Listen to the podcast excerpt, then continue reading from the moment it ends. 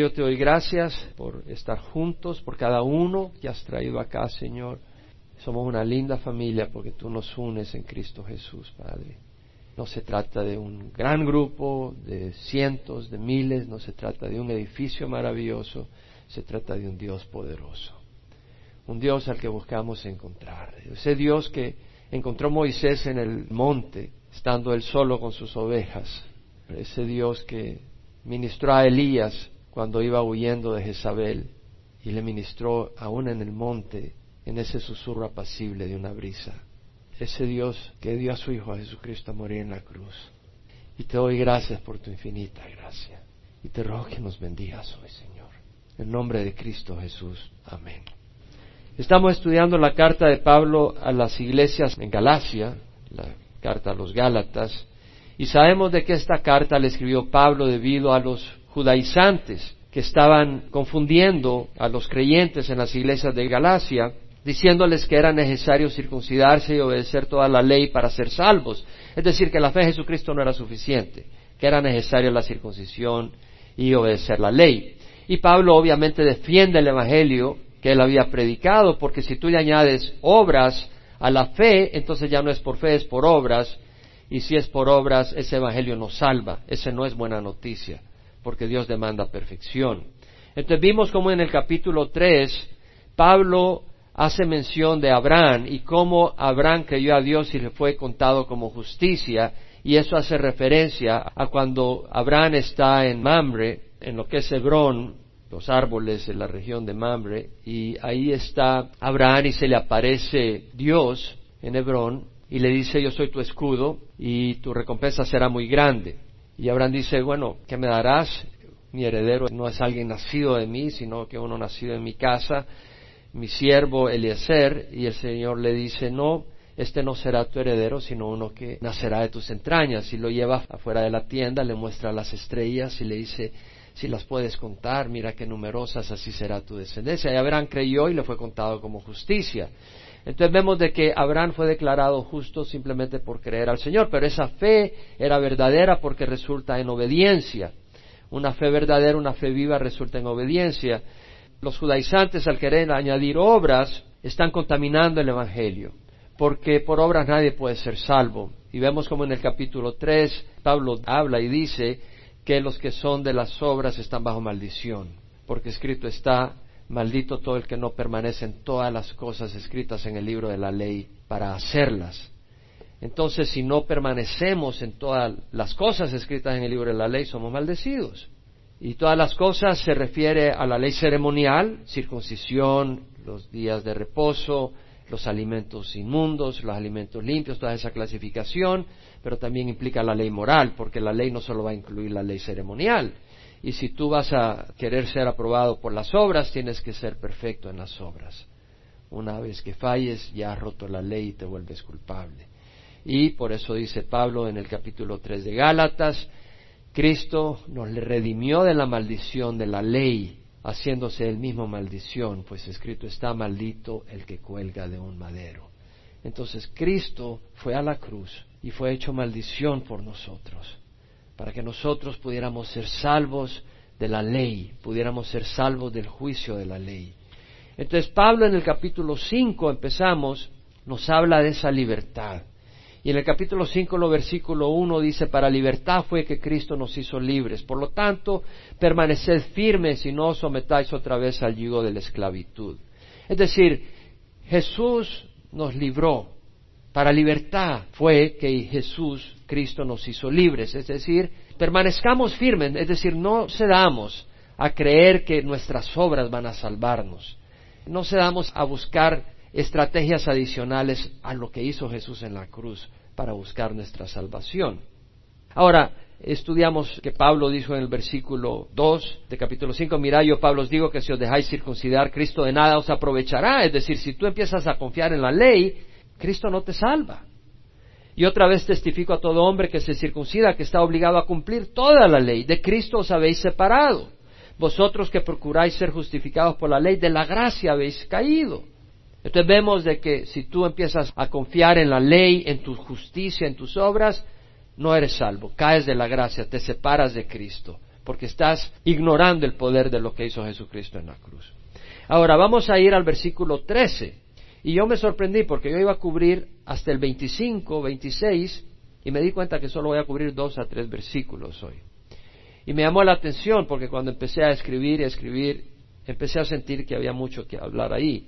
Pablo dice en el versículo 13, porque vosotros, hermanos, a libertad fuiste llamados, solo que no uséis la libertad como pretexto para la carne, sino servíos por amor los unos a los otros. Porque toda la ley en una palabra se cumple, en el precepto amarás a tu prójimo como a ti mismo, pero si os mordéis y os devoráis unos a otros, tened cuidado no sea que os consumáis unos a otros. Entonces Pablo, en el capítulo 5, versículo 13, va a compartir de que la gracia no es excusa para vivir carnalmente.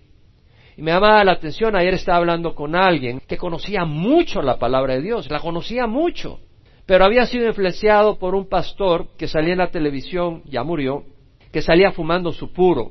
Y cuando terminaba su programa, él enseñaba griego y explicaba el Nuevo Testamento en griego, etcétera. Pero cuando terminaba el programa, él salía cabalgando en un caballo y detrás de él algunas mujeres en bikinis. Ese era, realmente. Y si tú lo oías, el hombre tenía un conocimiento de la Biblia increíble. Pero desgraciadamente, y esta persona con la que hablaba ayer decía, como dijo fulano, todos estamos bajo gracia. Entonces yo me di cuenta que este hombre estaba bajo la influencia, no sé si del alcohol o de drogas. Pero mi corazón se compadeció de él, no se burló de él, no creas, sino que estuve con él conversando y tratando de ver por dónde entraba. Y finalmente le digo, pero tú crees que la salvación es por fe en Cristo Jesús. Él conoce mucho la palabra, la conoce increíblemente. Y me dice, eso es lo que yo opino. Yo no te pregunté si es lo que tú opinas.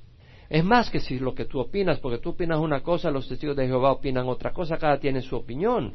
La pregunta es, ¿existe la verdad absoluta de un evangelio que salva? Sí lo creo, me dijo. Y ese evangelio es Cristo Jesús, fe en Cristo Jesús. Y eso no es dependiendo de que uno lo crea o no lo crea, que esa es la verdad. Sí lo creo. Eso lo creo también yo. Y ese es el punto de conexión. He estado orando por esa persona desde hace tiempo. Y voy a seguir orando para que Dios me permita rescatarlo. ¿Por qué? Porque Él está caminando sobre la gracia. En vez de entender que la gracia es para que caminemos en rectitud, está ignorando la gracia, está pateando la sangre de Cristo sin darse cuenta. Y tenemos que tener cuidado porque hemos hablado de la libertad y ahora quiero compartir esto y por eso me detengo. Porque hemos hablado de la libertad en Cristo Jesús y yo no me puedo apartar del sacrificio de Cristo Jesús en la cruz. Realmente corta mi corazón. Pablo dice, pero vosotros hermanos a libertad fuiste llamados. Cristo vino a librarnos, no a esclavizarnos, y hablamos de eso la semana pasada. En versículo 1, para libertad fue que Cristo nos hizo libres. Por tanto, permaneced firmes y no os sometáis otra vez al yugo de la esclavitud. Dos veces habla de la libertad. Cristo vino a liberarnos. Cristo vino a darnos libertad. Nos libró de religión. Nos libró de ritos y reglas que eran una carga pesada. Y lo vimos que cuando Pedro se dirigió al grupo de ancianos que estaban reunidos para tratar sobre la circuncisión, si era que había que exigírsela a los gentiles, si había que exigirles que cumplieran la ley de Moisés. Pedro se paró ahí en el concilio de Jerusalén, ahí por el año 59 después de Cristo. ¿Por qué tentáis a Dios? ¿Por qué probáis a Dios? ¿Por qué provocáis la paciencia de Dios? En otras palabras, poniendo sobre el cuello de los discípulos gentiles, en este caso, un yugo que nuestros padres ni nosotros hemos podido llevar. Es decir, la ley ceremonial era un yugo pesado. La circuncisión, que si tú tenías emisión seminal estabas inmundo, que si tú tenías la menstruación estabas inmundo, si tocabas un animal muerto estabas inmundo, si comías algo era inmundo, una cantidad de reglas y de sacrificios para esto, sacrificios para el otro. Y, Pedro dice, creemos más bien que somos salvos por la gracia del Señor Jesús, de la misma manera que ellos también lo son. Entonces vemos que Pedro está diciendo, hemos sido librados de todos estos ritos, de toda esta religión, que es, una carga, no es una bendición.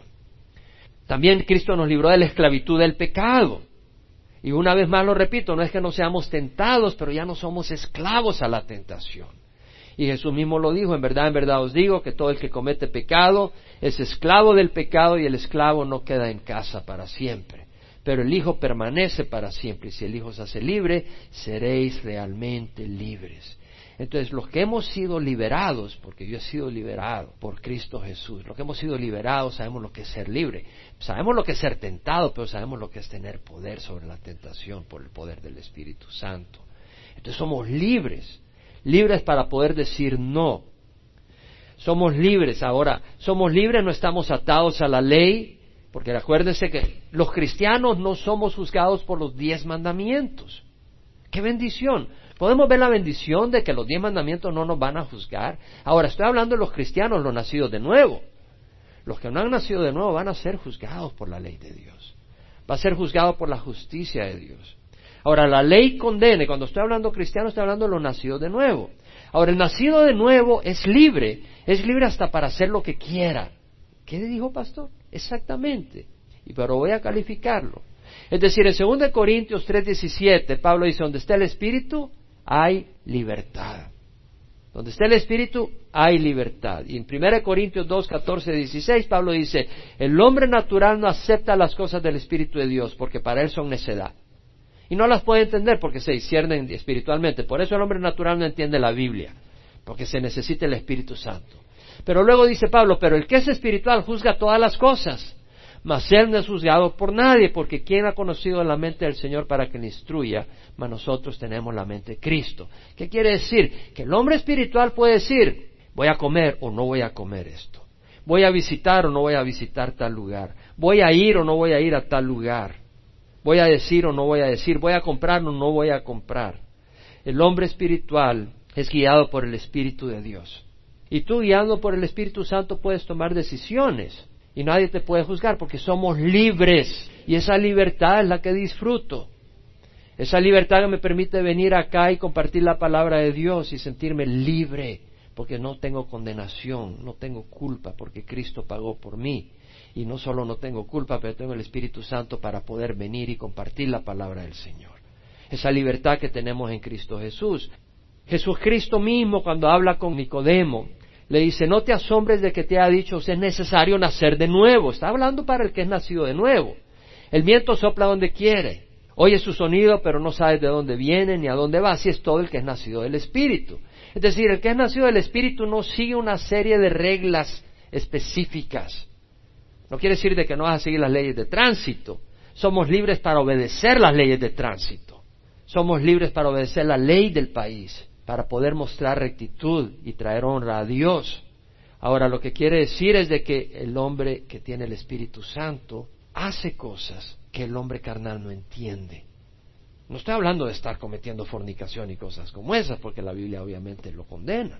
Pero el hombre nacido de nuevo es libre. El cristiano genuino es libre para hacer lo que quiere, pues tiene el Espíritu Santo y la palabra de Dios. Un momento, es libre para hacer lo que quiere, pero nunca para hacer el mal. ¿Me explico? Y eso es lo que está diciendo Pablo. Vosotros, hermanos, a libertad fuiste llamados, solo que no uséis la libertad como pretexto para la carne, sino servíos por amor los unos para los otros. Libertad no es pretexto para satisfacer los deseos pecaminosos de la carne. La carne se está refiriendo no a tu cuerpo físico, pero a tu naturaleza pecadora que tenemos cada uno de nosotros. Tenemos una naturaleza pecadora, no es las proteínas ni los carbohidratos que forman parte de nuestro cuerpo, las moléculas complejas, no está hablando de la naturaleza pecadora. La naturaleza pecadora que cada uno de nosotros tiene es ofensiva a Dios y es esclavizadora, atrapa. La tendencia a la lujuria, a la codicia, bueno, la lujuria, la codicia atrapa. Las drogas atrapan, la pornografía atrapa, la ambición del dinero atrapa, nunca es suficiente. Los que están en pornografía nunca es suficiente. Los que están en drogas necesitan la droga. Los que están en el alcohol necesitan continuamente el alcohol. Atrapa, son esclavos de esas cosas. La libertad que tenemos como cristianos no es para que cedamos a esas tentaciones, porque terminaríamos perdiendo la libertad, terminaríamos esclavizados por ellas. La naturaleza corrupta es egoísta. Todos tenemos una naturaleza egoísta. Se necesita el Espíritu Santo para caminar en contra de esa naturaleza. Hay una naturaleza egoísta, hay una naturaleza arrogante. Todos tenemos la tendencia a buscar la atención a nosotros mismos. Hay una tendencia rebelde a lo bueno. Hay una tendencia que resiste a Dios y su voluntad. Hay una tendencia a no buscar lo bueno. Hay una tendencia a buscar satisfacer, óigame bien, los deseos naturales sin importar el bienestar ni las necesidades de otros. Vivimos además en una cultura global. Estamos conscientes de las necesidades materiales y espirituales, locales y mundiales. No podemos vivir invirtiendo nuestro tiempo y recursos solo en nosotros sin importarnos los demás. Con la persona que hablaba ayer conocía bien las escrituras, un poco de distorsión por el pecado, y ese es el problema. Cuando entras en el pecado, el Espíritu Santo puede removerse. Y tú estás más confundido que lo que puedas estar confundido. Pero me decía, mira, yo creo esto. Ahora, si mi vecino no cree, ese es su problema, a mí no me importa. Le dije un momento, ¿cómo no te va a importar? ¿Cómo no te va a importar si alguien se va a ir al infierno? Nos tiene que importar. Si hemos nacido de nuevo, nos tiene que importar. ¿Cómo no te va a importar si alguien está pasando necesidad? Si tú has nacido de nuevo, te va a importar si alguien está pasando necesidad. Y ya no vivimos solos en una esquina. Vivimos en un mundo donde hay mucha información, donde sabemos lo que pasa en nuestra sociedad y lo que pasa en el mundo alrededor nuestro. Entonces, tenemos que tener eso en mente y por eso no podemos usar la libertad simplemente para satisfacernos a nosotros mismos. Mis recursos, mi dinero, mi tiempo, mis habilidades deben de ser usados para la gloria de Dios. Ese es el llamado nuestro. No quiere decir, óigame bien, que no podemos divertirnos. No quiere decir que no podemos salir a pasear. No quiere decir que no podemos salir a comer afuera. No quiere decir que no podemos tomar vacaciones. No quiere decir que no podemos ir a la playa, no quiere decir que no podemos celebrar cumpleaños como los testigos de Jehová que no pueden celebrar cumpleaños, no quiere decir que no podemos disfrutar algunos placeres o comprar algunas cosas, comprar un carro, una casa, un vestido bonito, pero no se pueden convertir en una obsesión, no se pueden convertir en la prioridad de nuestra vida. Un día daremos cuenta a Dios por lo que hacemos con sus recursos, naturales y espirituales. Debemos de hacer las cosas a la luz de Dios y de su palabra en su rectitud y dentro del amor puro hacia Dios y el prójimo. El no creyente vive en un plano animal y por eso lo vemos. El no creyente lo único que tiene en mente durante la semana es el fin de semana. Yo recuerdo cuando trabajaba. Todo el mundo estaba esperando el fin de semana. Y, bueno, es bonito el fin de semana descansar, relajarse, pero es como el animal que lo único que está pensando es en la diversión. No, no es eso. El nacido de nuevo vive en el plano espiritual. Lo material no es primordial, sino lo espiritual. ¿Por qué tenemos un corazón nuevo y una perspectiva eterna? Y esto es importante, porque Pablo dice, hermanos, a libertad fuiste llamados, pero no sea la libertad como pretexto para la carne. Es necesario llenar el vacío. No basta decir no voy a servir a la carne. Vas a servir a alguien. ¿A quién vas a servir? Bueno, ¿a quién sirves ahora? ¿Qué muestra tu vida? ¿Qué absorbe tu mente? ¿Cuál es lo que más ansía tu corazón? o cómo quieres pasar tu tiempo. Eso puede indicar a quién sirves. Al servir a otros, estaremos ocupados y no vamos a dar lugar al pecado. Y vamos a encontrar la bendición de servir a otros. Pablo dice, a libertad fuiste llamado, solo que no seas la libertad como pretexto para la carne y nos da lo que hay que hacer. Sino, el contraste, servíos por amor los unos a los otros. No podemos servir al yo consumidos en agradar el yo. Hay necesidades básicas que suplir, pero esa no puede ser nuestra ambición. Ahora, si tú no crees que Cristo ha resucitado y que no hay una vida eterna, comamos y bebamos que mañana morimos. Si es que Cristo no ha resucitado. Y Pablo lo dice en 1 Corintios, dice, si Cristo no ha resucitado, vuestra fe es falsa. Todavía estáis en vuestros pecados. Entonces también los que han dormido en Cristo han perecido. Si hemos esperado en Cristo para esta vida solamente, somos de todos los hombres los más dignos de lástima. ¿Por qué? Porque si Cristo no ha resucitado, sufrimos al seguir a Cristo, porque este mundo nos da golpes. Y nos privamos de algunos placeres y de algunas situaciones que tal vez no nos golpeen en esta vida, su fruto, pero nos va a golpear en el futuro. Hay algunas personas que viven una vida desordenada y tal vez parece que les va bien, pero un día van a tener que dar cuentas porque es a costa de rectitud, es a costa de lo bueno es a costa del bien de otros. Pero Cristo resucitó. Nadie da su vida por una mentira si sabe que es una mentira. Muchas personas declararon ver a Jesucristo resucitado en ocasiones distintas. María Magdalena, la primera, por separado. Pedro, por separado. Los discípulos de Maús, por separado. los once, o sea, los apóstoles, en dos domingos seguidos. Además, en otras ocasiones, en el mar de Galilea se le apareció a ocho. A Tomás, a Natanael, a los hijos del Zebedeo, a Juan, a Pedro, a Andrés y a dos discípulos más. Y luego se apareció a otros apóstoles. Distintos lugares, no pueden decir, bueno, fue un fenómeno psicológico que todo el mundo se confundía en una ocasión. No fue así. Nadie da su vida por una mentira. Ellos dieron su vida diciendo que habían visto a Cristo resucitado.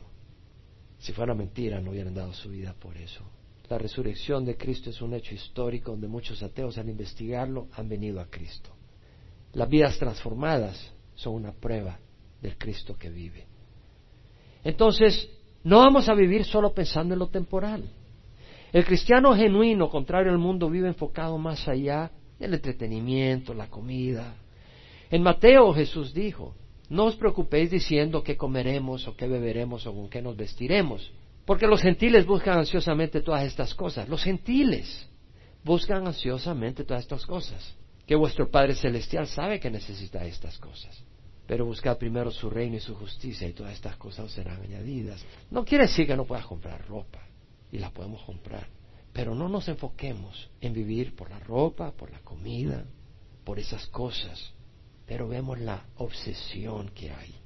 No caigamos en esa obsesión. Los no creyentes se afanarán en esas cosas. Pero el Señor nos advirtió a través del apóstol Juan. No améis al mundo ni las cosas que están en el mundo. Claro, el mundo te atrae. En esta época las cosas te atraen. Las cosas materiales te atraen, te deslumbran. Hay una cantidad de cosas que gadgets electrónicos, que aquí, que allá, ten cuidado de no caer presa de esas cosas y olvidarte la razón de esta época. Y no solo en esta época, sino en el resto del año. Jesús, a través de Juan, dijo, no améis al mundo. No está hablando de que no améis a la gente, pero la mundanidad, ni las cosas que están en el mundo. Si alguno ama al mundo, el amor del Padre no está en él. Porque todo lo que hay en el mundo, la pasión de la carne, la pasión de los ojos y la arrogancia de la vida, no provienen del Padre, sino del mundo. Y el mundo pasa y también sus pasiones pero el que hace la voluntad de Dios permanece para siempre. Entonces vemos de que tenemos que tener una perspectiva. Si no tenemos fe en una vida futura, no podemos tener esa perspectiva y va a ser imposible caminar en esa perspectiva. Tenemos que tener esa fe. Ahora, Dios se va a encargar de suplir nuestras necesidades si nos enfocamos en las cosas eternas. Y yo lo he visto en mi vida. Yo lo puedo decir varias veces. Cuando yo dejé mi trabajo, no sabía cómo iba a ser económicamente y no me preocupé. Fue un paso de fe, no tuve preocupación, no fue un sudar de mi carne. Yo tenía fe en el Señor y tenía una pasión y dije, yo tengo que dar ese paso de fe y lo estaba esperando dar por mucho tiempo. Y nunca se me olvida la mañana que presenté mi renuncia en la compañía para la que trabajé. Esa mañana, después de 14 años, tenía un récord excelente, un buen salario y un prospecto aún más fuerte. Recuerdo que esa mañana, orando, había una vila de varias que tenía a la par y agarré una que no había visto por años. Y yo no sé por qué, pero el Espíritu guía a los que le siguen. La abrí y ahí había una tarjeta de un amigo mío misionero en China que decía, en el tiempo oportuno Dios te va a sacar para que vayas a servirle a tiempo completo. Esa mañana vi esa tarjeta. Dios guía, Dios es fiel. Enfócate en el Señor y Él va a suplir tus necesidades. No quiere decir que entonces no vas a ir a trabajar, no seas perezoso. Dios te va a dar un trabajo. Es decir, no me digas, que me voy a ir al ministerio a tiempo completo porque no quiero trabajar, perezoso, te va a ir mal. O vas a extorsionar a la gente, porque mucha gente hace eso. No, no se trata de eso. Ahora, Pablo nos da la alternativa. Hermanos, a libertad fuiste llamados, sino que no uses la libertad como pretexto para la carne, sino servíos por amor los unos a los otros. Date cuenta que dice servíos por amor no es una recomendación, es una orden. Servíos por amor los unos a los otros. Es una orden, es un mandato. Y la palabra servíos es duleo. Viene la palabra dulos, de la palabra esclavo. Es decir, yo soy esclavo de ustedes. En serio. Mi vida está regida por sus necesidades como congregación. Y para mí es un placer servirles. Para mí es un placer servirles con la palabra de Dios. Si no lo fuera, no lo estaría haciendo. No aguanto mucho hacer algo que no me gusta. Ahora Pablo dice, servíos por amor los unos a los otros. Y la palabra amor es agape. Dice, servíos por amor los unos a los otros. La palabra agape es más que un sentimiento. La palabra agape es más que un calorcito es un verdadero servicio a otros. Jesús dijo, un nuevo mandamiento os doy, que os améis los unos a los otros, que como yo os he amado, así os améis los unos a los otros. En esto conocerán todos que sois mis discípulos, si os tenéis amor los unos a los otros. Entonces, la marca del discípulo, del nacido de nuevo, es que servimos a los demás. Esa es la marca del discípulo, por amor, ese amor. Es decir, ese amor se va a mostrar en servicio. En esto conocerán todos que sois mis discípulos si os tenéis amor los unos a los otros. Pero ese amor, como dije, es más que un calorcito, es más que un sentimiento. Y se va a reflejar como en un servicio. Antes no podíamos, en el Espíritu Santo no podíamos servir a otros. Era una carga, era algo desagradable. Solo queríamos servirnos a nosotros. Pero cuando naces de nuevo, Dios te da un espíritu y un deseo de servir a los demás. Y Pablo lo dijo, el amor de Cristo nos apremia habiendo llegado a una conclusión, que uno murió por todos, por consiguiente todos murieron. Y por todos murió para que los que viven no vivan para sí, sino para aquel que murió y resucitó por ellos. El servir a otros por amor es clave en la vida del cristiano. Ahora, una noticia. Para servir a otros tienes que morir el yo. Sí, porque el yo demanda atención. Y para servir a otros te tienes que olvidar del yo. Servir a otros tiene que morir el yo. Lo que es importante entender es que es contrario a las apariencias el morir al yo resulta en vida, gozo y paz. El egoísmo, el egocentrismo es destructivo. El amor cristocéntrico es satisfaciente. Jesús dijo, en verdad, en verdad os digo que si el grano de trigo no cae en la tierra y muere, queda él solo. Pero si muere, produce mucho fruto. Y tú vas a disfrutar fruto de Dios en medio de tu vida cuando tú mueras al yo. Y ese es un fruto muy lindo, que es muy distinto al fruto del pecado. Y luego dice Jesús, el que ama su vida la pierde. Tú quieres poner al yo en el altar, va a ser miserable. Pero el que pierde su vida, dijo Jesús, el que aborrece su vida en este mundo, no quiere decir que te odies, pero el que la cede, la conservará para vida eterna. Pero tienes vida eterna nomás que empiezas a vivir así, en Cristo. Y luego dice Jesús, si alguno me sirve, que me siga, donde yo estoy, ahí estará mi servidor, y si alguno me sirve, el Padre le honrará. O sea, tendremos en la... Dios nos va a honrar, nos va a bendecir, va a estar con nosotros. Dios va a estar con nosotros. La vida abundante, de nuevo, no se encuentra complaciendo el yo, sino a Cristo y sirviendo a otros. Jesús dijo, el ladrón viene para robar, matar y destruir. Yo he venido para que tengan vida y para que la tengan en abundancia. Entonces Jesucristo nos ofrece vida abundancia, ¿cierto? Yo he venido para que tengan vida y la tengan en abundancia. No la puedes atener aparte de obedecer su palabra. Y su palabra dice que tenemos que morir al yo. Tenemos que morir al yo. Al morir al yo vamos a tener la vida abundante, porque Jesús nos está diciendo que hemos de morir al yo. Y Jesús nos está prometiendo vida abundante. Esa vida abundante no está fuera de la muerte del yo. Y eso es tan clave. Interesante. Estaba viendo el Orange County Register de ayer. Tres compradores arrestados en una riña en Tostin, en el Coles de Tostin, en el Black Friday. Una disputa de palabras en Coles en el Black Friday rápidamente escaló en una pelea física que envió al hospital a una mujer y terminó en el arresto de tres otros compradores. La policía dijo que dos mujeres y un adolescente agredieron a otras dos mujeres en la sección de bebés de la tienda. Qué tiernamente estaban comprando cositas para los bebés y se agarraron las greñas. ¿Por qué? porque uno quería este, el otro se le adelantó primero. Ese es el yo. Estamos en la época de Navidad, se te atraviesa alguien en el parqueo para quitarte el parqueo. Y luego tú vienes y empiezas a pegar gritos y saltos. El yo. ¿Cómo me quita el puesto si yo ya estaba aquí esperando? Y son pleitos. Lo menos que hay es Cristo en el corazón de la gente.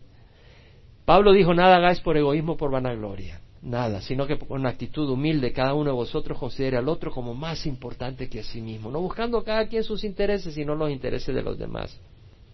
Al servir a otros vamos a hallar abundancia de vida.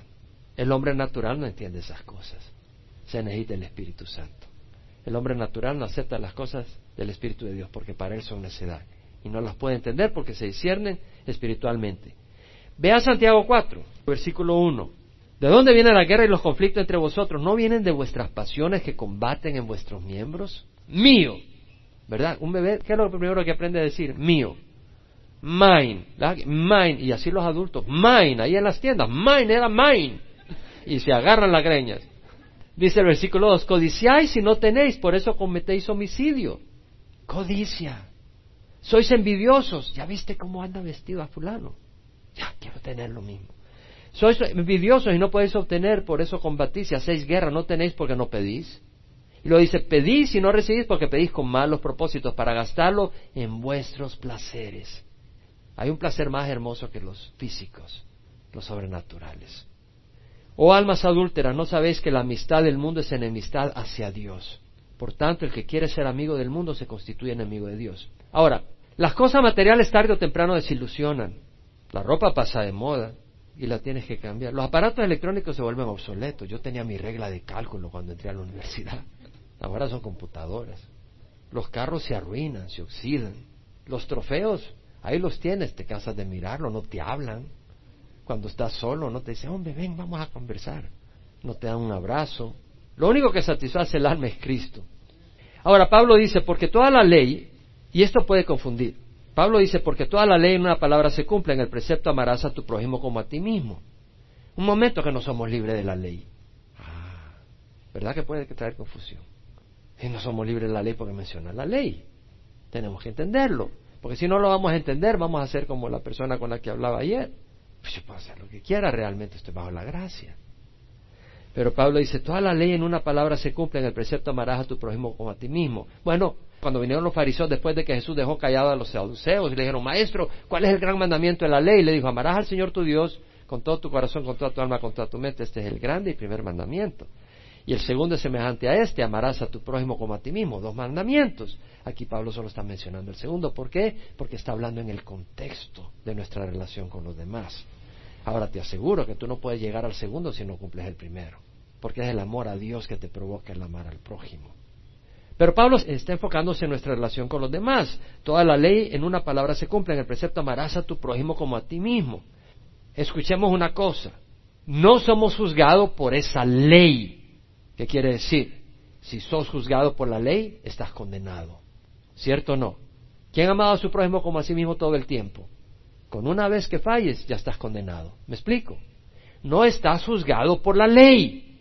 ¿Quién recibió la maldición de la ley? Cristo en la cruz. Él nos libró de la maldición de la ley. Él se hizo maldición. No estamos juzgados por la ley. No quiere decir que no seamos iluminados por la verdad de la ley. Cuando fallamos, somos perdonados. Y podemos decir, Señor, gracias. Se me pasó aquel fulano y le dije, eres un burro que no sabe manejar. Señor, perdona, gracias, Señor, gracias, Padre Santo, gracias, Señor. Ojalá que solo diga burro. Pueden salir algunas chispas y fuegos por ahí que no deben de salir. Ahora, que no seamos juzgados por la ley no quiere decir que la ley sea mala. La ley es buena, nos ilumina.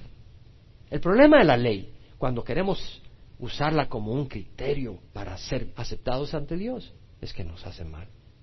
Vamos a Romanos 7.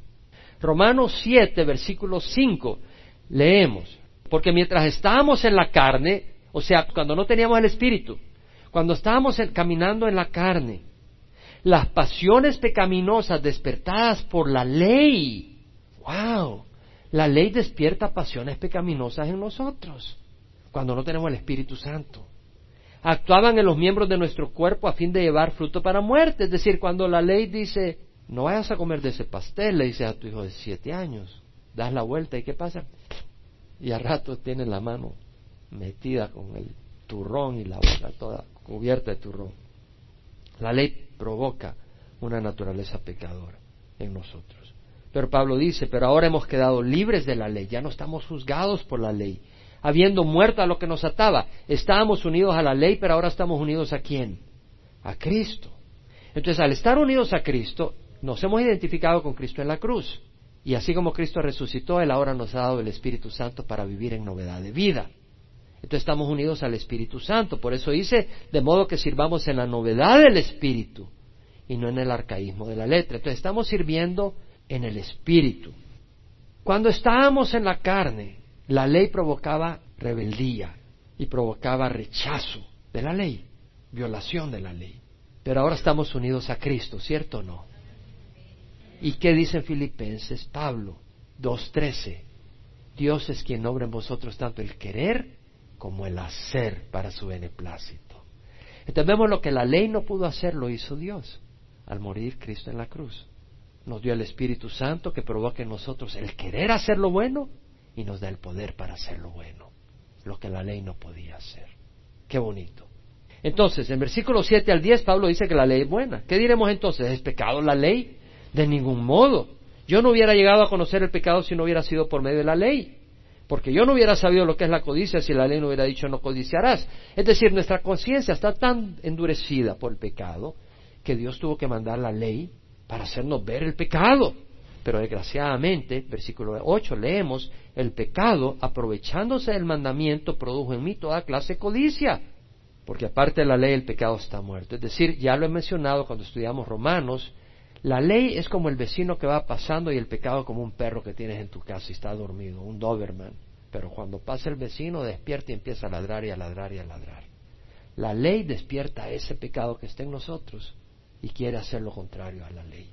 Por eso necesitamos a Cristo. Entonces Pablo dice, en versículo 10, este mandamiento que era para vida a mí resultó para muerte.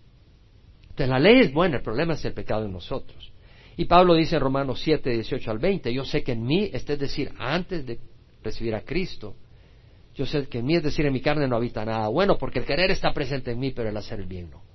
El bien que deseo hacer no hago, el mal que no deseo hacer, eso practico, y si lo que no quiero hacer, eso hago, ya no soy yo el que lo hace, sino el pecado que habita en mí. Es decir, Pablo reconoce la naturaleza pecadora, yo no puedo hacer nada bueno. Y lo que no quiero hacer, lo malo, lo termino haciendo. Y dice, miserable mí, ¿quién me librará de este cuerpo de muerte? Y luego dice, gracias a Dios por Jesucristo, nuestro Señor. Es decir, Cristo es la respuesta. Ahora, Pablo va a hacer un contraste. Ya vimos que la ley es buena, el problema es el hombre está vendido al pecado. Y es en Cristo donde tenemos esa libertad. Entonces, en el versículo 1 del capítulo 8 al versículo 4, Pablo nos habla de que lo que la ley no pudo hacer, Cristo lo hizo. ¿Qué es lo que busca hacer la ley? Bueno, porque somos pecadores. Pero en sí, el requisito de la ley es que caminemos en justicia. Eso es lo que demanda la ley. ¿Cierto? La ley demanda que caminemos en justicia y está formulada con parámetros que nos dicen que es caminar en justicia. Desgraciadamente la ley es débil para hacernos caminar en justicia. El único que nos puede hacer caminar en justicia es Cristo, rompiendo en la cruz la cadena del pecado y dándonos su espíritu para que podamos hacerlo. Entonces Pablo dice eso. Por consiguiente, no hay ahora condenación para los que están en Cristo Jesús. No dice para los que vienen a Calvary Chapel, para los que están en Cristo Jesús los que no andan conforme a la carne, sino conforme al Espíritu. A libertad fuiste llamados, pero no sea la libertad como pretexto para la carne, sino servíos por amor los unos a los otros. Entonces vemos acá, la ley del Espíritu de vida en Cristo Jesús, es decir, al venir a Cristo, la ley es algo que gobierna, algo que tiene autoridad. Por ejemplo, la ley de tránsito tiene autoridad sobre tu vida, cómo te vas a conducir. La ley del Espíritu de vida en Cristo Jesús está hablando que el Espíritu Santo gobierna nuestras vidas. Y ese Espíritu es un Espíritu de vida y se encuentra en Cristo Jesús. Te ha liberado de la ley del pecado y de la muerte. ¿Por qué quiere decir la ley del pecado y de la muerte? Porque el pecado gobernaba nuestras vidas. Y el pecado nos conlleva a la muerte, pero muerte también se refiere a la amargura, a una vida improductiva, a una vida destructiva, a esas depresiones que vienen con el pecado. Pues lo que la ley no pudo hacer, ya que era débil por causa de la carne, la ley muestra los requisitos de la rectitud, pero no nos pudo hacer que camináramos recto. Dios lo hizo enviando a su propio Hijo en semejanza de carne pecado, para que el requisito de la ley se cumpliera en nosotros, que no andamos conforme a la carne, sino conforme al Espíritu. Es decir, al caminar en el Espíritu, se está cumpliendo el, requisito de la ley, caminar en rectitud. En el versículo 5 al 8, Pablo contrasta el hombre carnal contra el hombre espiritual. Y dice, los que viven conforme a la carne ponen la mente en las cosas de la carne. Mucho se relaciona con Gálatas 13, donde dice, a libertad ha sido llamado, pero no es la libertad como pretexto para la carne, sino servidos por amor los unos a los otros. Pablo dice, los que viven conforme a la carne, los que viven usando la libertad como pretexto para la carne, los que viven conforme a la carne ponen la mente en las cosas de la carne, pero los que son conforme al Espíritu en las cosas del Espíritu. Y luego mira lo que nos dice. La mente puesta en la carne es muerte, pero la mente puesta en el espíritu es vida y paz. La vida abundante no se encuentra en el yo, se encuentra en Cristo y en servir a los demás. Es ahí donde vamos a hallar vida abundante. Ya que la mente puesta en la carne es enemiga de Dios, no vas a tener la paz de Dios, no vas a tener la paz de Dios al poner al yo como centro de tu vida, no vas a tener paz con Dios ni vas a tener paz con tu prójimo, porque vas a demandar que el yo sea prioritario. Y eso no te va a dar paz con tu prójimo, ¿cierto? La mente puesta en la carne es enemiga de Dios, no se sujeta a la ley de Dios, pues ni siquiera puede hacerlo. Y los que están en la carne no pueden agradar a Dios. Versículo 9. Sin embargo, vosotros no estáis en la carne, sino en el Espíritu, si en verdad el Espíritu de Dios habita en vosotros. ¡Wow! Vosotros no estáis en la carne, no estás enfocado en las cosas del mundo, sino en las cosas del Espíritu de Dios. Si en verdad el Espíritu de Dios habita en vosotros. Pero si alguno no tiene el Espíritu de Cristo, el tal no es de él. Yo pensaba en la persona con la que hablaba ayer y tiendo a pensar, porque sé que toma, creo que ayer estaba o endrogado o bajo la influencia del alcohol, digo, ¿estará salvo o no? Conoce la Biblia tremendamente, la conoce pero bien, sabe de Pablo, de aquí, de allá, te cita, pero está hecho confusión, porque cree que podemos abusar la gracia. Y de pronto será salvo y digo, bueno, eso solo le toca a Dios decidir. Pero Pablo dice acá, vosotros no estáis en la carne, sino en el Espíritu, si en verdad el Espíritu de Dios habita en vosotros. Pues si alguno no tiene el Espíritu de Cristo, el tal no es de él. Son palabras de advertencia, para que nosotros examinemos para quién vivimos.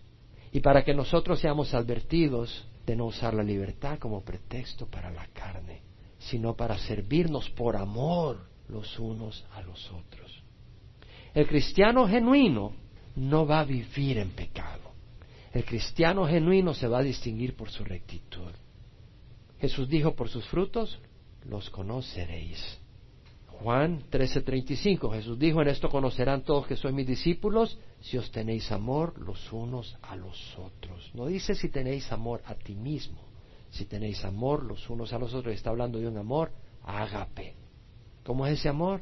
Paciente, amable, no tiene envidia, no es jactancioso, no es arrogante, no se porta indecorosamente, no busca lo suyo, no se irrita, no se regocija con la injusticia, más se alegra con la verdad, todo lo sufre, todo lo cree, todo lo espera, todo lo soporta. No creo que nadie de nosotros haya llegado a la perfección de ese estándar, pero características de ese estándar deben de una o de otra manera caracterizarnos de alguna manera a cierto nivel. Y si no nos está caracterizando el amor del Señor, fallamos el estándar del Señor. En esto conocerán que sois mis discípulos si os tenéis amor los unos a los otros. Estamos fallando la prueba del Señor. Jesús dijo, vosotros sois la luz del mundo. Se lo decía a esta persona, le cité este versículo. no, Tú no puedes decir yo ya conozco al Señor, yo me salvo y ellos que se van al infierno. No, el Señor te tiene en este mundo con un propósito. Vosotros sois la luz del mundo. Una ciudad situada en un monte no se puede ocultar. Ni se siente una lámpara y se pone debajo de un almud, debajo de un cántaro, sino sobre el candelero para que ilumine a los que están en la casa. Así brille vuestra luz delante de los hombres, para que el mundo vea vuestras acciones y glorifiquen al Padre que está en el cielo. Una vez más, vosotros, hermanos, a libertad fuisteis llamados, solo que no uséis la libertad como pretexto para la carne, sino servíos por amor los unos a los otros, porque toda la ley en una palabra se cumple, en el precepto amarás a tu prójimo como a ti mismo. Para la persona espiritual, y para la persona espiritual no estamos diciendo aquel que es perfecto en sus propias fuerzas, la persona espiritual es la que tiene al Espíritu Santo. Todos deberíamos de tenerlo, ¿no? Entonces la persona espiritual es la que tiene al Espíritu Santo y que está obedeciendo al Espíritu Santo. Esto no nos debe preocupar mucho, porque la persona espiritual no quiere abusar la gracia de Dios. Esta es una advertencia. Primero porque tenemos naturaleza pecadora. Entonces es una advertencia a tener cuidado y no ser desviados por la naturaleza pecadora porque vamos a caer en esclavitud. Y segundo, es una advertencia que si tú no estás caracterizado por lo que enseña Pablo en estas cosas y que lo comparamos con Romanos, nos dice que si tú no tienes el Espíritu de Cristo, no eres de Cristo. Oh, pero yo recibí al Señor, etcétera. Yo no sé si se pierde o no se pierde la salvación. Lo único que sé es que si tú no tienes el fruto del Espíritu, el Espíritu no está en ti. Y si el Espíritu no está en ti, tienes que pedirle al Señor perdón por tus pecados y pedir que Él entre a ti. Y eso lo puedes hacer aquí, en este momento. Vamos a orar. Número uno, si alguien nos ve por internet, escucha este estudio, te invito a recibir a Cristo ahora conmigo. Padre Santo, te ruego que Cristo entre en mi corazón. Hoy lo recibo como mi Señor y mi Salvador. Gracias por morir en la cruz, Señor. Gracias que tu sangre es preciosa y paga por mis pecados. Confío en ti, no en mis obras. Y ruego tu Espíritu, Señor, para poder caminar en rectitud, entender tu palabra y obedecerte. En nombre de Jesús, amén. Y ahora, Señor, oro por aquellos que tal vez se han alejado de ti, Señor. Y oro por cada uno de nosotros que entendamos, Señor, la libertad que nos has dado, la preciosa libertad que nos has dado. Y entendamos también que no es un tiquete para una licencia para hacer lo malo, para alimentar la carne, para glorificar el yo. Al contrario, es una licencia para glorificar a Jesús. Porque sabemos que donde está Jesús hay libertad. Y donde está el yo hay esclavitud, hay egoísmo, hay todo tipo de maldad, Señor. Así que te rogamos que tú nos fortalezcas y que estos días que vienen de fiesta podamos caracterizarnos y ser guiados más que por las ambiciones materiales, más que por buscar complacer el yo, que podamos ser guiados y ambicionados por el amor a Jesús y el servicio a los demás. En nombre de Cristo Jesús. Amén.